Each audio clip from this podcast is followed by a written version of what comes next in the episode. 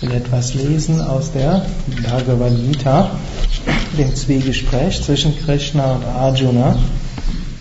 Wir sind im neunten Kapitel und ab dem Vers 16 beginnt Krishna mit dem, was man als Vibhuti Yoga bezeichnen kann.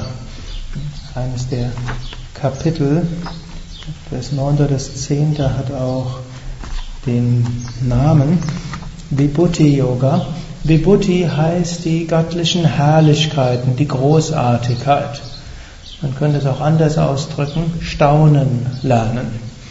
Eine Weise, wie wir Gott wahrnehmen können, uns Gottes bewusst werden können, unser Herz öffnen können, unser Herz verbinden können mit etwas Höherem, ist Staunen. Und das haben wir oft im Alltag vergessen, es ist alles so normal, aber wir vergessen, dass eigentlich nichts wirklich normal ist. Wenn man ein einziges Blatt anschaut, ist es etwas Großartiges und man kann es auf sich wirken lassen. Die Farbe grün, gerade jetzt ist ja die grüne Jahreszeit.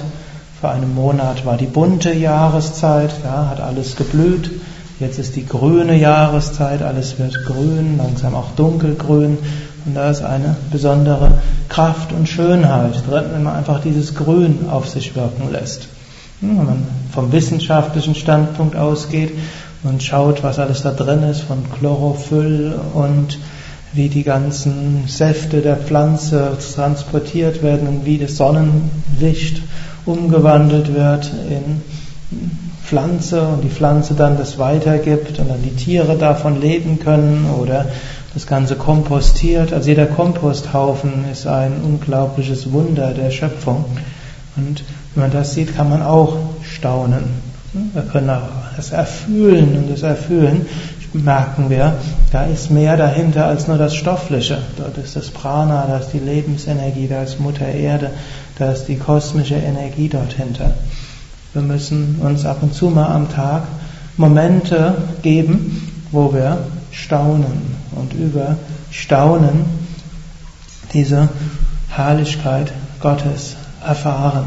Staunen gehört übrigens laut moderner Psychologie zu den Grundemotionen des Menschen und gehört zu den Emotionen, die den Menschen dauerhaft glücklicher macht, wenn er sie öfters mal hat. Also Menschen, die regelmäßig staunen, sind insgesamt glücklicher als solche, die das seltener tun. Vielleicht noch Nutzen davon. Aber ich glaube, es ist jedem klar. Und wir können eben dieses Staunen durchaus üben. Es ist ja, er nennt es deshalb einen Yoga. Es ist nicht etwas, das hat man oder man hat nicht.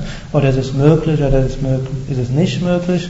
Sondern der Yoga des Staunens, Vibhuti Yoga, ist eine der, man kann sagen, 18 Yogas, die Krishna in der Bhagavad Gita empfiehlt. Und er empfiehlt zunächst mal auch das Staunen in besonderen Dingen.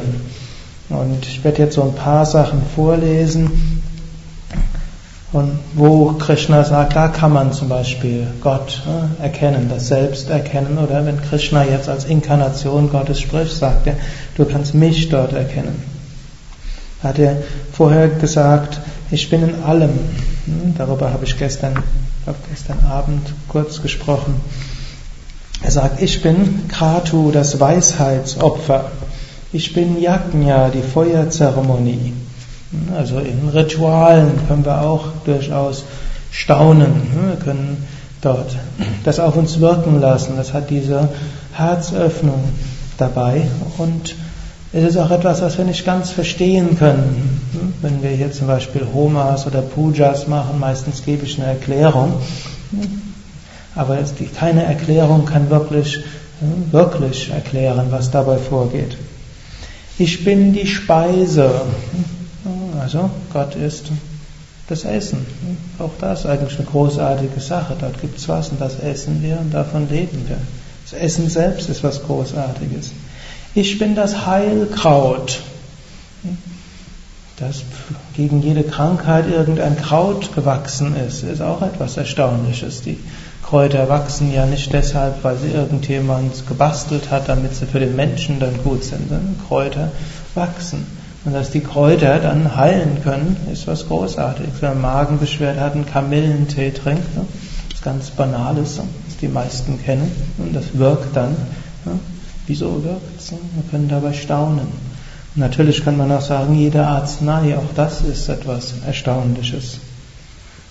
Und ich bin alle Pflanzen, also die Heilkräuter, aber Gott ist nicht beschränkt auf die Heilkräuter, auch die Giftpflanzen, auch das ist was Großartiges. Ich bin das Mantra, ich bin die geschmolzene Butter, ich bin das Feuer, ich bin die Opfergabe. Ariam Tatsat.